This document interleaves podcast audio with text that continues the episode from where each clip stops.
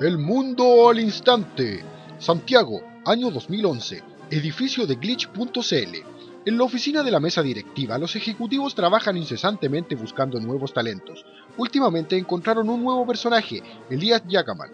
Desafortunadamente, Elías estaba fuera de control. Corría salvajemente por las oficinas mientras el staff intentaba cubrir la E3, esto hasta que fue atrapado.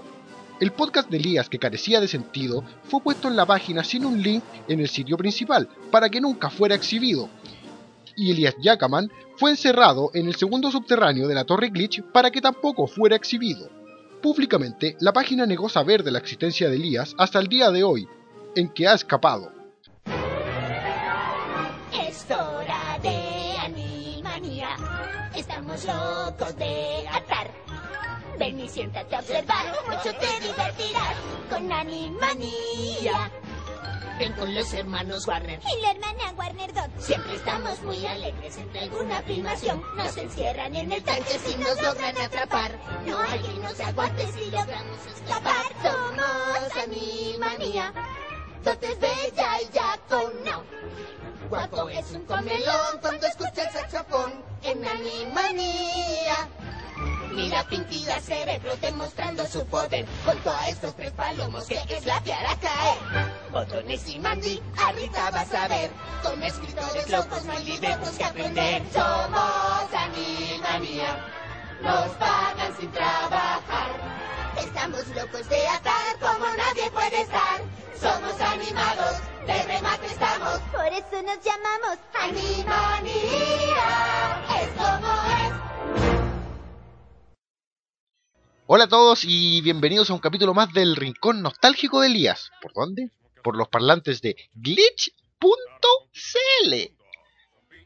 No crean que disfruto referirme a la página eh, de esa manera, como glitch.cl. Eh, estoy obligado a hacerlo contractualmente. La diabólica mesa directiva me hace pronunciar el nombre de la página así. Pero en fin, olvidemos todos los problemas que me causan depresión y vamos directo al programa de hoy. Lo que escuchaban al inicio era el tema de Animaniacs, Animaniacs, esa genial serie animada de principios de los 90. eh. Luego vamos a hablar de eso. Primero, eh, muchos de ustedes se dieron cuenta que la semana pasada no hubo Rincón Nostálgico de Elías. ¿Por qué? Porque los muchachos de glitch.cl estaban cubriendo la E3. Personalmente a mí me preocupaban más las noticias que tenían que ver con Nintendo y estoy muy contento por todas las revelaciones, sobre todo la cantidad de tráiler que, que se mostraron respecto a los juegos que saldrán para tanto para la Wii como para el Nintendo 3DS, compadre. Todavía remake de Star Fox. ¿Cuándo vamos a tener un Star Fox nuevo? En fin. Bueno, el capítulo de hoy vamos a hablar de Animaniacs. Esa genial serie de principios de los 90. eh, de Warner Brothers.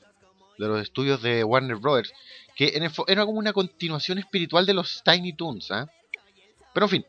eh, ¿Cómo conocí yo la serie? ¿Cómo me acerqué a Animaniacs? Esto es lo curioso. Eh, allá a principios de los 90, yo era un gran consumidor de la revista Club Nintendo. ¿Se acuerdan de la revista Club Nintendo? Cuando informarse sobre videojuegos era necesario hacerlo a través de una revista porque no teníamos internet. Habían programas que hablaban de videojuegos. Recuerdo eh, Cibernética en la televisión y Nintendo Poder, pero llegaban como atrasados, ¿cachai? Como que empezaba, eran programas que hablaban del Nintendo en la época en la que ya había Super. Supongo que el- entre que los programas se trajeran y el doblaje llegaban súper desfasados. Pero en fin, ya. Yo estaba leyendo la revista Club Nintendo y de repente hablaban de un juego de Super Nintendo llamado Animaniacs. Eh, y yo nunca había visto la serie y de hecho todavía no había llegado a Chile. La serie la trajo un tiempo después eh, Megavisión, al actual Mega.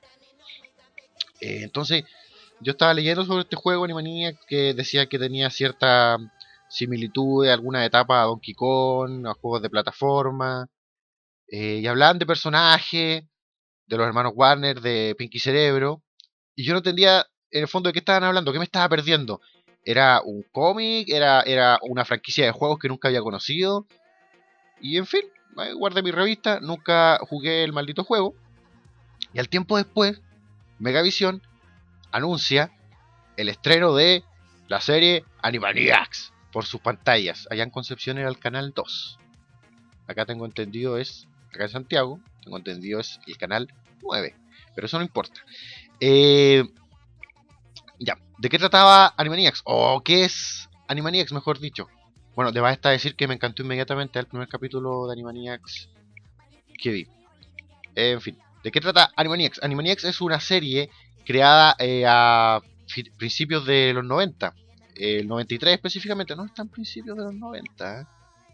¿Cuál, ¿Cuál? 93, ¿sí? La primera mitad de los 90. Bueno, en fin. Animaniacs es una serie que duró 5 temporadas, una serie de animación de 1993 a 1998. Tuvo 99 capítulos, weón. Tan cerca de, tan cerca de llegar a, a tener 100.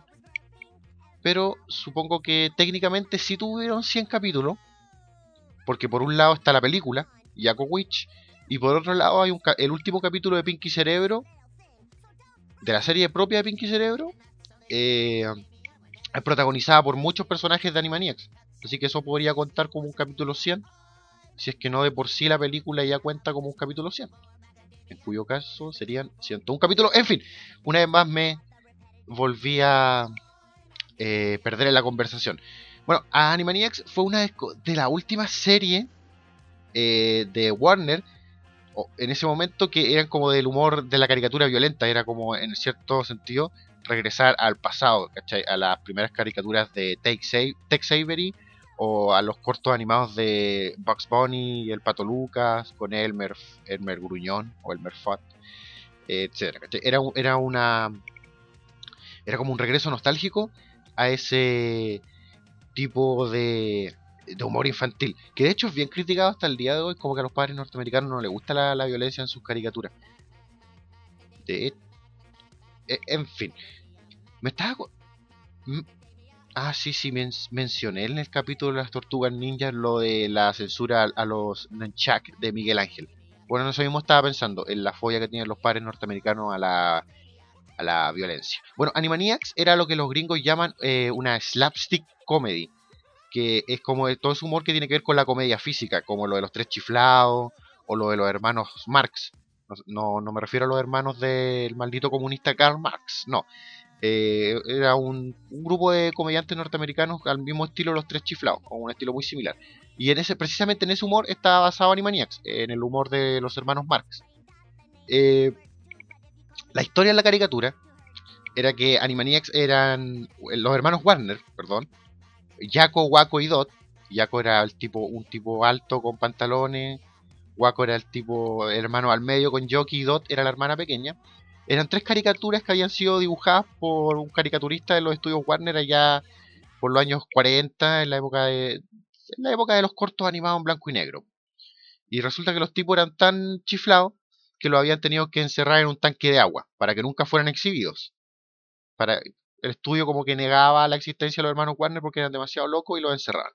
Y en los años 90 los Warner escapaban del tanque de agua y empezaban a hacer de las suyas por los estudios Warner. Eh, eh, a pesar de que la serie completa era, era una caricatura, se supone que habían personajes que eran caricaturas y personajes que eran personas reales. Muy al estilo de, de Quién engañó a Roger Rabbit, de caricaturas conviviendo con personas reales en un, en un estudio en un estudio de cinematográfico o los estudios Warner. Bueno, la cosa es que los hermanos Warner siempre escapaban para dejar la, cagada. Y habían varios personajes secundarios que eran igual de divertidos que convivían dentro de la historia de los hermanos Warner. Por ejemplo, el doctor Rascahuele, que era la traducción literal de su nombre en inglés. Scratch Sniff. Scratch and Sniff. Rasca y huele. Sniff.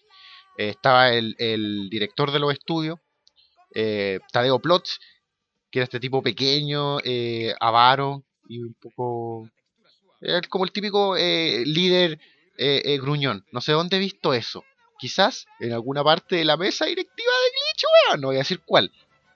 no voy a decir cuál de los cabecillas de Glitch es el más parecido a, al maldito director de los estudios Warner en Animaniacs. Eh, estaba Hola Enfermera, eh, y se llamaba así, la enfermera de, de Animaniacs se llama Hola Enfermera, y daba, era una de las frases más conocidas de la serie. Y también estaban los otros personajes de Animaniacs que no convivían tanto con los hermanos Warner, sino que eran como otros segmentos dentro de la caricatura. Eh, personal favorito mío, y me imagino que el de la gran mayoría, era Pinky Cerebro, el par de ratones de laboratorio que quería conquistar el mundo. Eh, de hecho, fueron tan populares que terminaron teniendo su propio spin-off. Un spin-off es cuando de una historia, de una serie, de un cómic, de una película, no sé lo que sea, de un arco argumental, se toman personajes que son secundarios y tienen después su propio show. O su propia historia, su propio arco, ar- arco argumental distinto. Y eso pasó con Pinky Cerebro, que originalmente eran un segmento dentro de Animaniacs, y después se convirtieron en su propia serie. Eh, de hecho, yo llegué a apreciar mucho más Pinky Cerebro, el show, que Animaniacs. Tenía mucho más de cultura pop y mucho más de humor de, actual. Eh, me refiero a la serie original de Pinky Cerebro porque después se convirtió en su última temporada en Pinky Elmira y Cerebro, o Elvira, la versión latinoamericana, Pinky Elvira y Cerebro, que era este personaje de los Tiny Toons, que estaba ligeramente basado en Elmer Fudd. Eh, entonces como que y entonces Pinky Cerebro ya no estaban en los laboratorios Acme, estaban en la casa de Elvira y trataban de conquistar el mundo desde ahí y era bastante ridículo, como que nunca funcionaron esas tramas para mí. Como que perdió todo el humor, eh, un poco, eh, como dije, tenía muchas referencias de la actualidad y de la cultura pop, el humor de Pinky Cerebro que después se perdieron. Bueno, pero en fin, volvamos a, a Animaniacs. Había otros personajes secundarios como los palomos, lo- los emplumados, que eran como una parodia de, de los buenos mu- muchachos de Goodfellas, la película de Martin Scorsese. Eh, y había personajes, ah, bueno, estaba eh, Slappy Ardilla, que era una especie de vieja, era como un personaje famoso de las caricaturas de los 50 supuestamente, pero que ya en la actualidad, en los 90, era como amargada y estaba retirada y era vieja. Era como una figura retirada de las caricaturas. Y de de hecho hasta sus villanos también eran personas, era como, el- había un, lobo, pero era como la versión vieja. Así del calamar, Vinny el bisonte sin cerebro. Eh, a- a- a- el lápiz ardilla tenía un villano que se llamaba Vinny el bisonte sin cerebro, que en la versión gringa el nombre es Vinny de Brain Dead Bison, como cerebro muerto. Y después tuvieron que cambiarlo a eh, el Vinny el, el bisonte mentalmente incapacitado, porque bisonte sin cerebro o, Brain Dead sonaba, era como muy fuerte para los padres norteamericanos y también pidieron que lo cambiaran y después decían eh, políticamente correcto es llamarlo Vinny el bisonte sin cere- eh, mentalmente incapacitado. Y así lo empezaron a hacer en la misma caricatura también a modo de broma. En fin. Eh, ¿De qué estaba hablando? Ah, Animaniacs. Y hubieron otros personajes que no- dentro de la serie que tampoco nunca fueron populares como eh, los hipopótamos. Habían una pareja de hipopótamos que eran como millonarios que se venían a vivir de la jungla a la ciudad. O Botones y Mandy, que a mí nunca me gustaron mucho. Y la niña que siempre preguntaba, ¿por qué? ¿Por qué? Y el perro que la tenía que rescatar. Rita y Ron, que eran un gato y un perro vagabundo que siempre intentaban un hogar. Tampoco nunca me gustaron mucho. Para mí eran los hermanos Warner, Pinky Cerebro y ya los palomos, puede ser. La perdida también, claro. Pero como dije, había muchos personajes. De hecho, Animaniacs estaba eh, llena de personajes secundarios. Oh, se me había ol- olvidado mencionar a Ralph el guardia. Que era como el Paco que siempre tenía que, que atrapar a los hermanos Warner y volverlos a encerrar en el tanque de agua. E- En fin. La serie, como dije, fue producida por la gente de Emblem Entertainment. Otra vez la gente de, Emblem Entertainment metía. Emblem. Emblem significa yunque, ¿ah? Mira tú, qué curioso. En la Animaniacs siempre tiraban yunque. Y Warner Brothers. Eh, en Estados Unidos fue eh, transmitido originalmente por ABC Kids, una, una la línea, el canal infantil ABC, y The Warner Brothers, el canal de, de Warner Brothers Channel. Y tuvo un spin-off que fue Pinky Cerebro, pero también, como dije al principio, era como la continuación eh, espiritual de los Tiny Toons. De hecho, originalmente los tres hermanos Warner que son una especie de... Ese era un chiste dentro de la caricatura también, uno nunca sabía de qué raza eran los hermanos Warner. Eran perros, eran gatos, qué diablo eran. Pero eran como caricaturas en blanco y negro, muy al estilo de las primeras caricaturas de Mickey Mouse o de Oswald de Lucky Rabbit. En fin. Pero originalmente, en el concepto en papel de Animaniacs, iban a ser patos. Iban a ser plato- patos muy al estilo de lo que era Plucky. Plucky era el pato verde de, de los Tiny Toons, que era una... estaba hecho en honor al pato Lucas. Bueno, originalmente iban a ser así los hermanos Warner, iban a ser patos verdes, igual que Plucky. Qué bueno que lo cambiaron, hay, hay unos dibujos en internet, busquen Animaniacs, Duck, y, van saldrían los dibujos de cómo eran originalmente los, los tres hermanos los tres hermanos Warner. Eh, una de las cosas más bacanas de Animaniacs era eh, el humor para adultos, sin ser pornográfico, obviamente.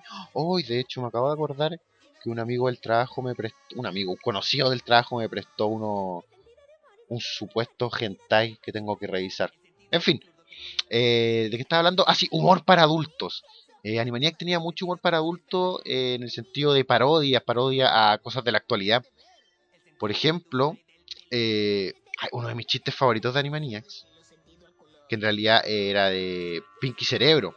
Cuando a Cerebro lo venían a buscar de un planeta que se llamaba Fronabulax, los Fronabiulanos, que eran la gente de ese planeta, eh, venía a buscar al, a la- al líder de la Tierra.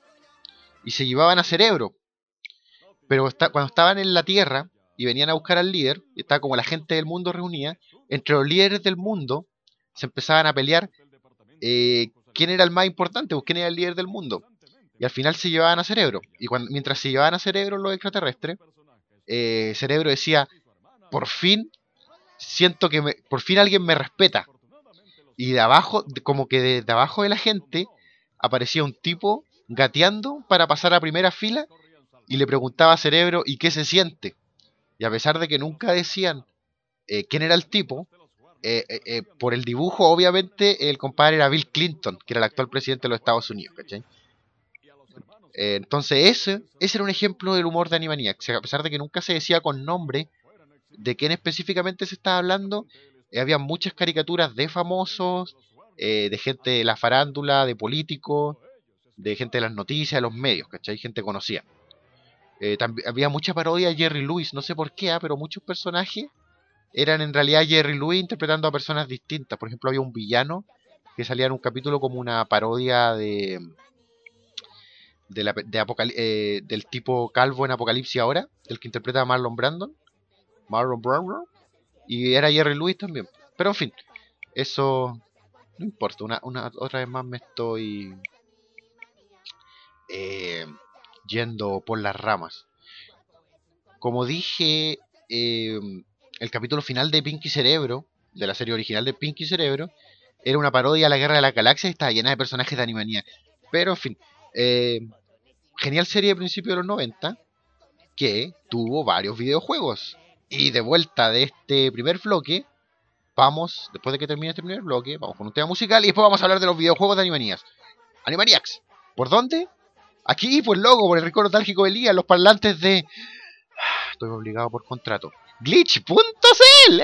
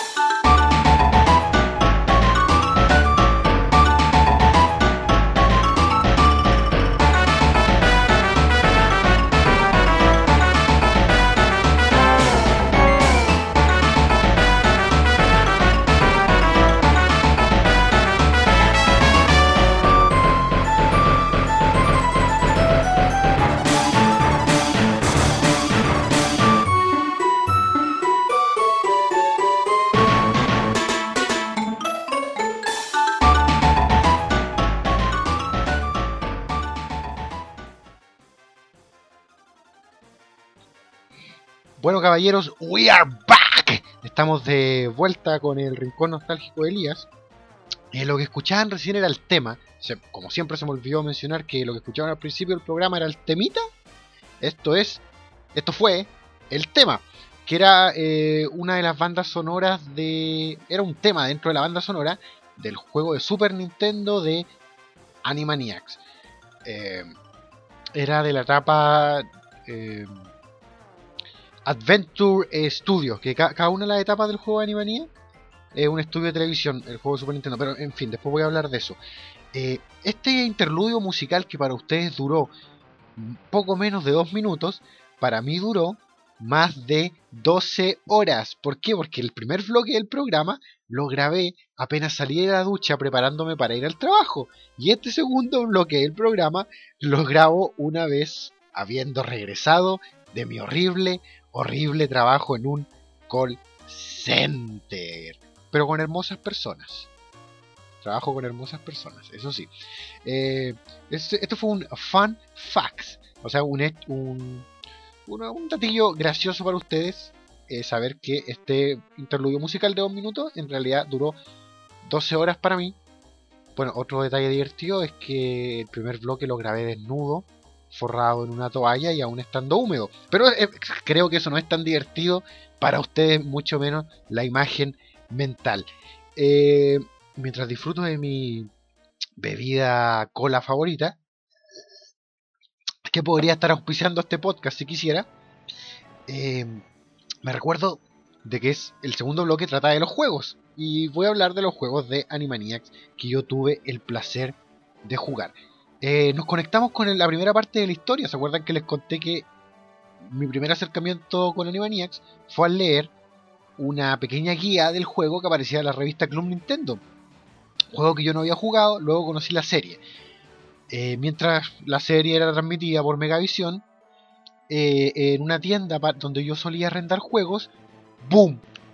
De repente de la nada aparece para arrendar el juego de Animaniacs. Inmediatamente recordé que yo lo había visto en una revista y no le había prestado mucha atención porque no conocía la serie, entonces dije, ahora que conozco la serie, obviamente tengo que jugar el juego. Y lo arrendé. Y me encontré con Animaniacs, fabricado por la gente de Konami. Konami eran los los creadores de la versión de Super Nintendo de eh, uh, perdón, eructé con mi bebida cola favorita, Animaniacs. Oh, y el señor Salainas va a decir que convertí mi programa de podcast en una rotería. En fin, eh, una de las razones por las que yo disfrutaba de este juego era porque era muy conectado con, con la serie, o sea, tenía un argumento, un guion que perfectamente hubiera funcionado para un capítulo de la serie. Eh, resulta que Pinky Cerebro, como siempre, estaban intentando conquistar el mundo. Y en este caso, su plan eh, trataba de robar los guiones de una película de televisión, que era como el próximo eh, hit de los estudios de la Warner. Iba a ser el próximo hit cinematográfico. Y Pinky Cerebro robaban las 24 escenas del guion para producir ellos mismos la película, ganar dinero y así conquistar el mundo. De hecho, me da risa porque la mayoría de los planes de Pinky Cerebro para conquistar el mundo eran similares, o sea, eran hacer cualquier estupidez para ganar dinero y con ese dinero conquistar el mundo. O sea, no creo que el dinero producido por una película sea suficiente para conquistar el mundo, pero en fin, ese era el plan de Pinky Cerebro. Entonces, Tadeo Plots, que era el director de los estudios Warner, el CEO, CEO de los estudios Warner, mandaba a los eh, a Jaco, Waco y Dot a, aunque no sé por qué lo hacía, por qué a ellos, porque no mandaba a la policía, en fin, mandaba a recuperar las partes del guion. Eh, mucho del juego era parodia, de hecho, como estaba diciendo, cada etapa era un estudio de televisión distinto. Estaba el estudio eh, de las películas acuáticas, estaba el estudio de las películas de ciencia ficción, estaba el estudio de las de las aventuras selváticas, el estudio de las, las películas como de fantasía y y al final estaba el estudio de edición que era donde peleas con Pinky Cerebro. Era eh, el juego de Super Nintendo producido en el año 94 ¿Al 94? Pues, Déjenme leer mi apunte de Wikipedia. Sí, eh, el juego de Super Nintendo del 94 eh, era estos típicos juegos en los que después de pasar una primera etapa tú podías elegir tu rumbo, la etapa que tú quisieras, para, par- para jugarla en el orden que se te antojara. Muy al estilo eh, Mega Man, había un mapa abierto en el que tú ibas a cada etapa. Eh, pero de hecho, si tú en el mapa seguías a Pinky Cerebro y entraba a la etapa donde ellos entraron, podíais verlo haciendo un pequeño cameo dentro de la etapa, cosa que nunca descubrí si tenía un verdadero sentido en el gameplay o en el final del juego, algo así o no. De hecho, lo único que alteraba al final del juego era la escena, dependiendo cuántas escenas del guion encontrabais, porque a lo largo de recorrer las etapas distintas, eh, las páginas del guion estaban escondidas, algunas eran bien fáciles de encontrar, estaban casi a la vista, y otras había que romper cosas ocultas, resolver un pequeño acertijo, un pequeño puzzle, pararse en- o pararse en un lugar específico y encontraban la, la, la página del guion que faltaba. Eh, la, la banda sonora, disfruté mucho de la banda sonora de este juego y como dije, eh, cada etapa era eh, referente a un estudio de televisión, o sea, un estudio de filmación con un tipo de cine distinto y había muchas parodias. No sé, eh, parodia a Tiburón, parodia a La Historia Sin Fin, parodia a Indiana Jones, a La Guerra de las Galaxias, a Terminator, a, Alien, eh, King Kong, no sé. eh, ¿Qué otra parodia? No las voy a nombrar todas tampoco, sino eh, arruinaría la, sorpresa. O quizás ya la nombré todas, ahí sí arruiné la sorpresa. En fin, y al final uno recorría toda la etapa iba recu- eh, eh, viendo los cameos. Los otros personajes de Animaniacs, como los Palomos o, o Mandy y Botones, tenían cameos solamente, no participaciones importantes. Eran los hermanos Warner los que aparecían constantemente, el guardia Ralph que quería atraparlos, Pinky Cerebro que eran los villanos principales. Había personas, villanos secundarios de la serie haciendo de jefes, por ejemplo, el rey de Yunkelandia o Yunkelandia era uno de los capítulos memorables de la serie. Yunkelandia. Había un tipo que cantaba el himno de Yunkelandia. Búsquenlo en YouTube, no sé. Eh, el rey de. Ah, el capitán Mel, que era un capitán de un barco muy al estilo Yosemite Sam. Eh, también era un personaje que salía en un capítulo de la serie y era uno de los jefes. El del estudio de las películas marinas acuáticas. Y, y bueno, y eso. Y había que ir, recorrer el juego y vencer a Pinky Cerebro y lograr encontrar todas las, las mayores partes posibles del guion para tener el final distinto. El- era un juego de plataformas. eh, tenía cierto guiño a Donkey Kong, por ejemplo, Country, porque tú podías jugar con los tres hermanos Warner y lo ibas cambiando. Y si moría uno, quedabas con dos. Si moría el otro, quedabas con uno. Y los podías recuperar. Pero no tirando barriles como en Donkey Kong. Habían dos maneras de recuperar a los personajes. Una era en el mapa, ir al centro del mapa, que estaba la torre de agua, pasar una etapa que era la la torre de agua, que era una etapa corta, casi un bonus, y cuando llegabas al final, o sea, a la cima de la torre, recuperabas a los hermanos Warner que te faltaban. O, dentro del juego, a medida que uno se iba comiendo monedas plateadas y de oro, había una ruleta que constantemente iba corriendo. A medida que tú te ibas comiendo monedas, activáis la ruleta. La ruleta daba distintos premios como invisibilidad o invulnerabilidad por un tiempo, o vida, no sé. Y uno de esos premios era recuperar a los hermanos Warner faltantes. Si te salían en la ruleta las caras de los tres hermanos Warner, ¡boom! Recuperabas al hermano faltante. Eh, de hecho, había otra eh, parte del juego que era una parodia de Donkey Kong. Había la típica etapa de, de los carros de mina.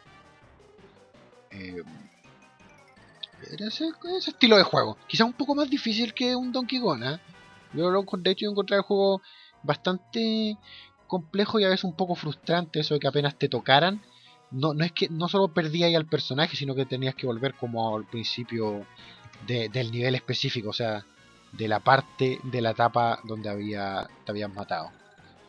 Los jefes eran bien difíciles haciendo memoria. Sobre todo el rey de Yunkelandia. Eh, eh, pero habían otros juegos. No solamente estaba el juego de Super Nintendo, el de que más memorias tengo y mi favorito, pero no el único. Había un juego de Sega Genesis, que no jugué en Sega Genesis porque yo fui una de las personas sanas y cuerdas que no se compró un Sega, pero eh, sí jugué la versión de, del emulador. ¿Cómo será emula el Sega?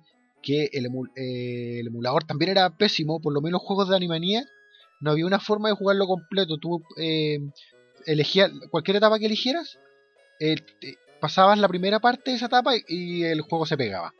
No sé si habrá sido un problema del emulador o del ROM que bajé, pero recuerdo que probé varias veces y nunca pude terminar el...